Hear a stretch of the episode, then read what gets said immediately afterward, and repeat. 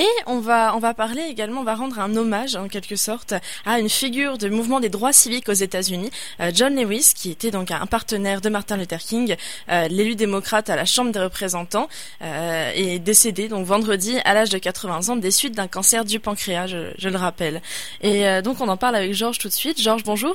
Bonjour Chloé. Comment ça va? Ben, Je vais bien, toi-même, comment vas-tu? Ça va très bien, écoute, bah, parlons-en, dis-moi, présente-moi John Lewis, parce que peut-être que, que nous ne sommes pas tous, moi le, le nom je le connais, je, je, connais ce monsieur, mais peut-être que tous on, on, ignore une partie de son parcours. Ben, oui, ben, écoutez, John Lewis, John Robert Lewis, c'est une très, alors très grande figure euh, de la lutte euh, contre la ségrégation raciale aux États-Unis. Euh, il est mort à 80 ans, comme vous l'avez souligné. Il est mort d'un cancer de pancréas. Et il était né le 21 février 1940 à Troy, en Alabama. Et il est mort à Atlanta, en, en Georgie. Alors, cette grande figure, comme vous l'avez mentionné, est inséparable de Martin Luther King. Donc, finalement, quand on voit John Lewis, on voit euh, deux grands contextes. Il y a le contexte euh, euh, des mouvements sur les droits civiques aux États-Unis, et il y a aussi sa participation au Congrès américain où il a passé près de 33 ans et demi et 14 jours exactement mmh. en tant que congressman. Mais à côté de ça, c'est une mémoire, alors très très très très forte de toute la politique américaine d'une manière générale. Et donc là, c'est une partie, c'est une partie justement, c'est une partie de l'Amérique en fait qui s'en va. C'est une partie de ces mémoires-là en fait qui s'en va. On peut utiliser l'expression justement. Euh, euh, c'est comment l'expression Il y a une expression que je, je, trouvais belle et qui avait beaucoup de sens. C'est euh, un vieux qui s'en va. C'est une bibliothèque qui prend feu. Ben oui, oui. Puis là, ça, ça, correspond bien. C'est cela, c'est cela. Mais euh, ça, c'est un beau proverbe africain qui dit que en Afrique, un vieillard qui meurt, c'est toute une bibliothèque qui, qui flambe. Mais on serait peut-être pas dans ce cas-là puisque que ben, euh, euh, tout l'héritage de, John Lewis et tous les autres est, consigné. Et c'est consigné dans les livres, c'est consigné dans des documents. Euh, et, on voit très très très bien John Lewis en, action. Il faut savoir que euh, euh, sur la marche de Washington, par exemple, il y avait six grands organisateurs de cette marche sur Washington en 1963. Et parmi les six personnes, John Lewis est le plus jeune, puisqu'il avait 23 ans euh, pendant ces événements. Il s'est engagé auprès de Martin Luther King à 18 ans déjà. Donc il y a déjà aussi toute une activité en tant que militant, en, en tant qu'étudiant également.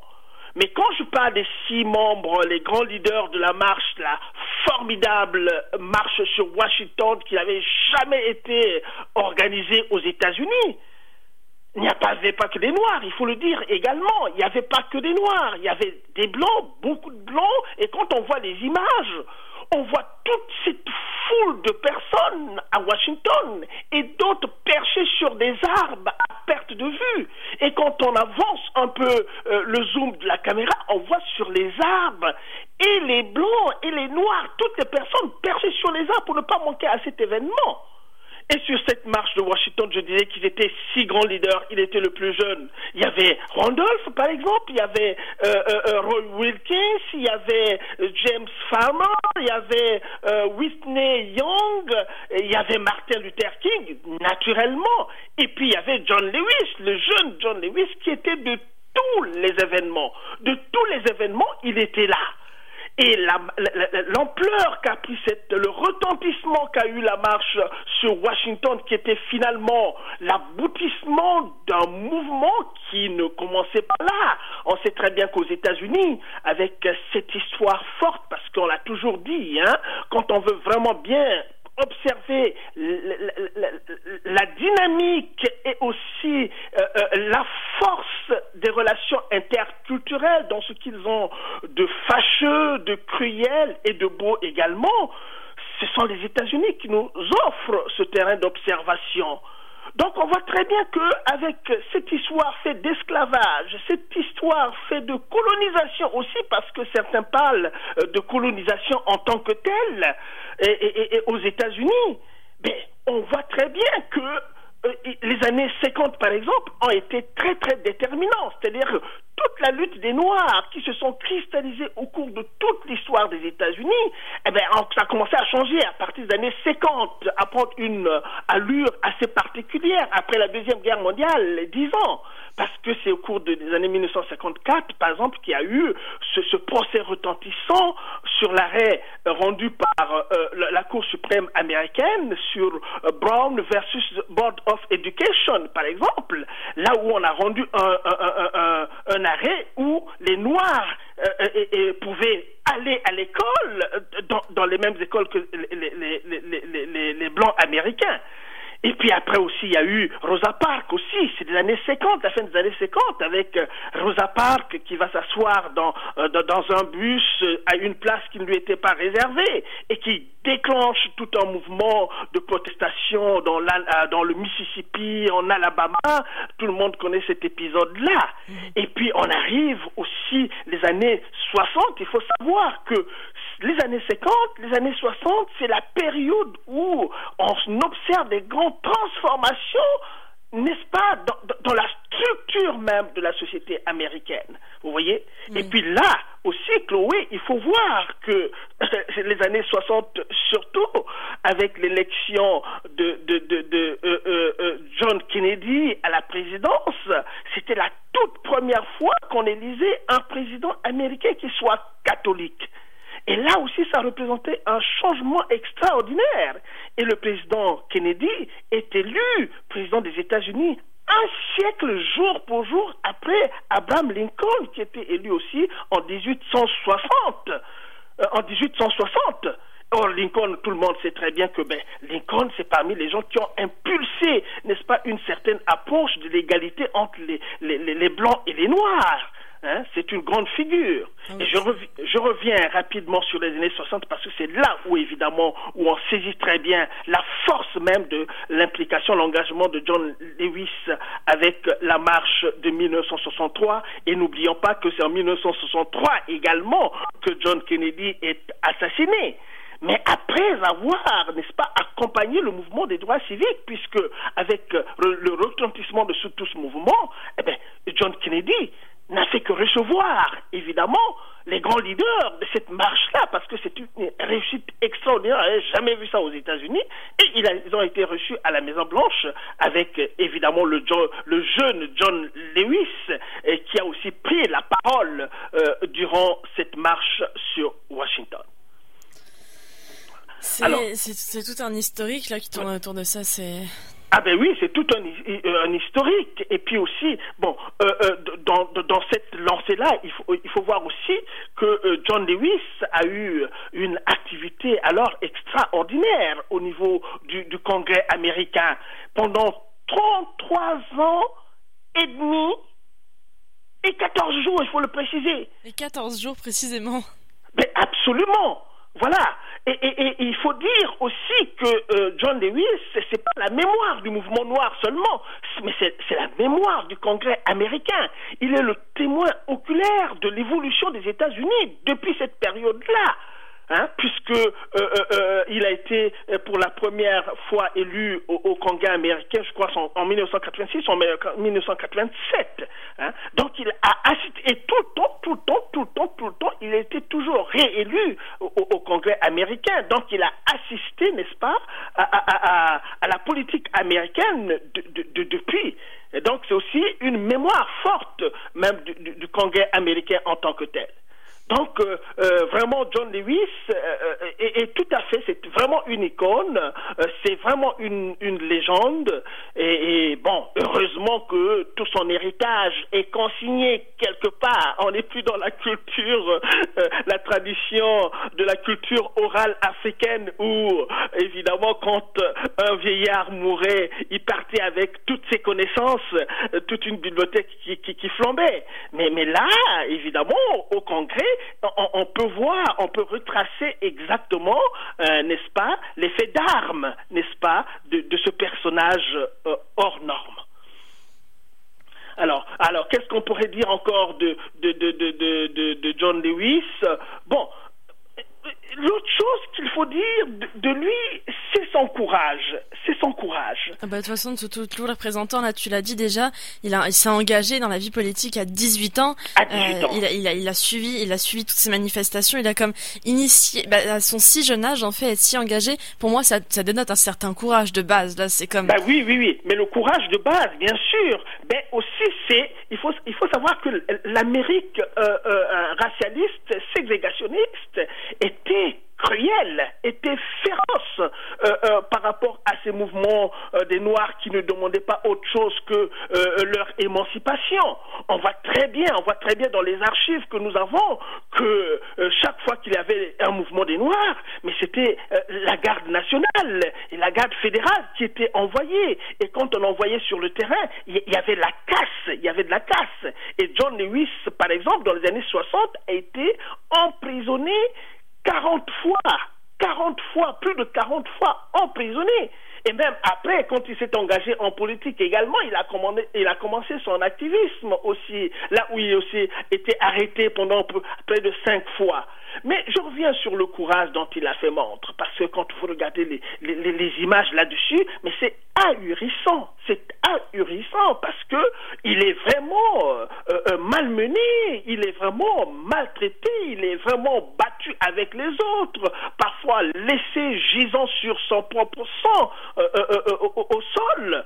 Mais chaque fois et chaque fois, puisque l'approche qu'il avait adoptée, de toutes les façons, euh, euh, je vais encore euh, mentionner cet aspect de la chose, c'est que dans ce mouvement noir aux, États-Unis, avec une histoire très très très forte, je l'ai dit tantôt, depuis la période esclavagiste jusqu'à la période après la, guerre de sécession, qui a duré de 1861 à 1865, et la guerre de sécession, j'ai mentionné Lincoln temps, mais Lincoln, la guerre de sécession a commencé évidemment parce que Lincoln était élu président des États-Unis en 1861. Et ce que j'ai dit, c'est-à-dire que c'est lui qui parlait évidemment d'aller vers euh, un peu plus de liberté des Noirs, d'égalité et tout cela. Et, Lincoln a été tué dans son deuxième mandat à cause évidemment de, ce fait-là. Et la guerre de sécession, on sait très bien que c'est le Nord euh, qui était industriel et le Sud des États-Unis qui était basé sur l'économie des plantations. Et que euh, une personne qui se lève pour dire qu'il faut rendre la liberté aux Noirs, c'est arracher des mains des sudistes euh, leur instrument de travail gratuit. Ils ont fabriqué leur économie sur la base du travail non rémunéré des Noirs. Donc ça c'est très très important. Donc cette histoire très forte qui traverse vraiment une longue période de l'histoire des Américains où les Noirs ont vraiment vraiment souffert parce qu'après la, la, guerre de sécession, eh bien les choses changent évidemment. Le 13e amendement, ça, supprime évidemment l'esclavage et ainsi de suite. Mm-hmm. Mais tout de suite se met en place ce qu'ils ont appelé les lois Jim Crow les lois Jim Crow, c'est de dire, bon, euh, euh, euh il, dit ça, euh, d'abord libre mais séparé c'est la mise en place de la politique ségrégationniste aux États-Unis. Ben, d'accord, ils sont libres, mais ils restent séparés. C'est pourquoi on voit dans l'histoire des États-Unis, il y a des fontaines pour les Noirs, pour les Blancs, des fontaines pour les Blancs, des écoles pour les Noirs, des écoles pour les, les Blancs, des théâtres pour les Noirs, et ainsi de suite. Voilà, les lois Jim Crow, c'est cette euh, politique ségrégationniste et qui prend un coup avec ce qui s'est, a commencé à se faire dans les années 50 et, et qui s'est continué dans les années 60. Donc il a été toujours arrêté pendant les années 60, euh, torturé, mais l'approche qu'il avait adoptée, c'est la politique, la non-violence. La non-violence qui s'était inspirée de Gandhi en Inde aussi, parce que en Inde, Gandhi était face aux Anglais également, et qui avait bien compris que euh, s'il va avec la guerre, ils n'ont pas, ils n'ont pas suffisamment de moyens pour faire la guerre. Hein? Ils n'ont pas une armée, alors adoptons l'approche de la non-violence. Et Chloé, je veux te dire aussi, ça c'est très important que les gens le comprennent parce que dans la lutte euh, euh, euh, pour les droits civiques aux États-Unis, il y a eu deux approches quand même. Hein. Bon, John Lewis avec Martin Luther King et les autres avaient adopté la non-violence, c'est-à-dire on peut nous maltraiter, mais nous allons leur présenter trois choses. Les choses qu'on va leur présenter, c'est la vérité, la vérité, parce que c'est pas normal évidemment que il est, c'était en fait cette ce manque d'égalité sociale, ces inégalités sociales entre les personnes. Donc, présentons-leur la vérité seulement et présentons-leur la paix et l'amour. Donc vous voyez que quelqu'un qui vient d'être battu presque à mort, pas mort puisqu'il ne meurt pas, mais vraiment battu avec du sang partout, avec, euh, on, le voit très bien dans les images qui existent, et qui vous présente simplement, on lui demande est-ce que vous voulez porter plainte? Il dit non, non, non, nous ne portons pas plainte, nous ne portons pas plainte. Donc il présente la vérité, la paix et, l'amour. Donc voilà, ça c'est quand même euh, euh, très très très important pour bien saisir la qualité profonde de la personne, le caractère profond de la personne qui était euh, John, euh, John Lewis. Ça c'est, bah, justement tu le disais, c'est c'est du courage, c'est de la compréhension, c'est en fait Comment expliquer que là c'est toute une euh, c'est toute une vague en fait, c'est toute une philosophie, c'est toute une vague de l'histoire en fait qui s'en va. Mais moi il y a une question que je me pose, est-ce que toi tu as pu dans tes recherches voir si aujourd'hui on a des figures on a des figures bah en fait on va dire qui prennent leur lait euh, qui prennent leur lait, qui continuent à se battre parce qu'aujourd'hui encore on le voit avec les, bah on le voit en fait avec les récents événements, les violences policières, tout ce qui se passe, bah finalement toutes ces batailles, toutes ces manifestations, à chaque fois qu'il y a cet événement qui se passe, il y a un événement aux États-Unis qui se passe, par exemple qu'une personne, euh, il suffit, par exemple pour voir des témoignages, il suffit qu'une personne noire fasse un jogging et il est possible qu'elle ait comme je sais pas combien de fois de plus de risques euh, de bah, non c'est pas c'est pas plus de risques, elle a juste des risques, elle prend des risques juste en courant, elle prend des risques risque juste. Et tout ça, ça fait reculer, en fait, c'est une insulte directe à tous ces combats-là. Oui, bah, bah euh, oui, bon, il, y a certainement d'autres figures euh, qui, qui existent, qui continuent cette euh, bataille-là, qui ne sont pas encore sous le feu des projecteurs. Bon, mais maintenant, pour les gens qui sont encore vivants, euh, bon, il y a par exemple euh, le révérend pasteur euh, Jesse Jackson, par exemple, qui est aussi, lui, il est né en, 1941, John Lewis était en 1940, mais lui, il est encore vivant, il continue un peu ce, ce, combat, il est très, très, très combatif. il a été aussi au Congrès américain, il a été aussi candidat à la présidence démocrate et, et mhm. tout cela. Il y a, il y a, il y a les Al Sharpton également, lui, il est beaucoup plus jeune puisqu'il est né en 1954. Euh, donc, il s'est engagé en politique en 1969 après euh, donc euh, la mort de Martin Luther King en 1968. Mais c'est des figures tutélaires qui sont là, qui continuent ce combat-là. On a, on a vu par exemple la mort de Michael Jackson, c'est Al Sharpton qu'on avait choisi pour dire l'homélie funèbre. Et là, la mort de George Floyd également, c'est lui qu'on avait choisi pour dire cette homélie et funèbre. Et donc, il y a toujours des gens qui continuent ce combat, malgré le paradoxe que l'on peut constater que, mais c'est curieux quand même que, après avoir élu un président des États-Unis qui était noir, Barack Obama, on a pensé que la question noire était celle soldée aux États-Unis, mais ce qu'on constate, c'est comme si, euh, malgré le passage d'Obama à la présidence des États-Unis, avec ce qu'il a pu faire, avec les moyens qu'il a eu pour essayer d'avancer la cause des Noirs, on a comme l'impression que les rapports raciaux se tendent encore de plus belle avec tout ce que l'on voit euh, euh, là et, avec euh, le point d'orgue qu'a constitué, pas, l'assassinat de, George Floyd et, qui a bouleversé le monde entier. Mais on a comme l'impression aussi que quand le moment est passé, ce moment d'émotion sur la cruauté, la force même de, de, de l'acte qui a été posé, parce qu'on voit très bien quelqu'un en train de tuer une autre personne oui, clairement. Là, on a vu les images. Tout le monde a vu les images.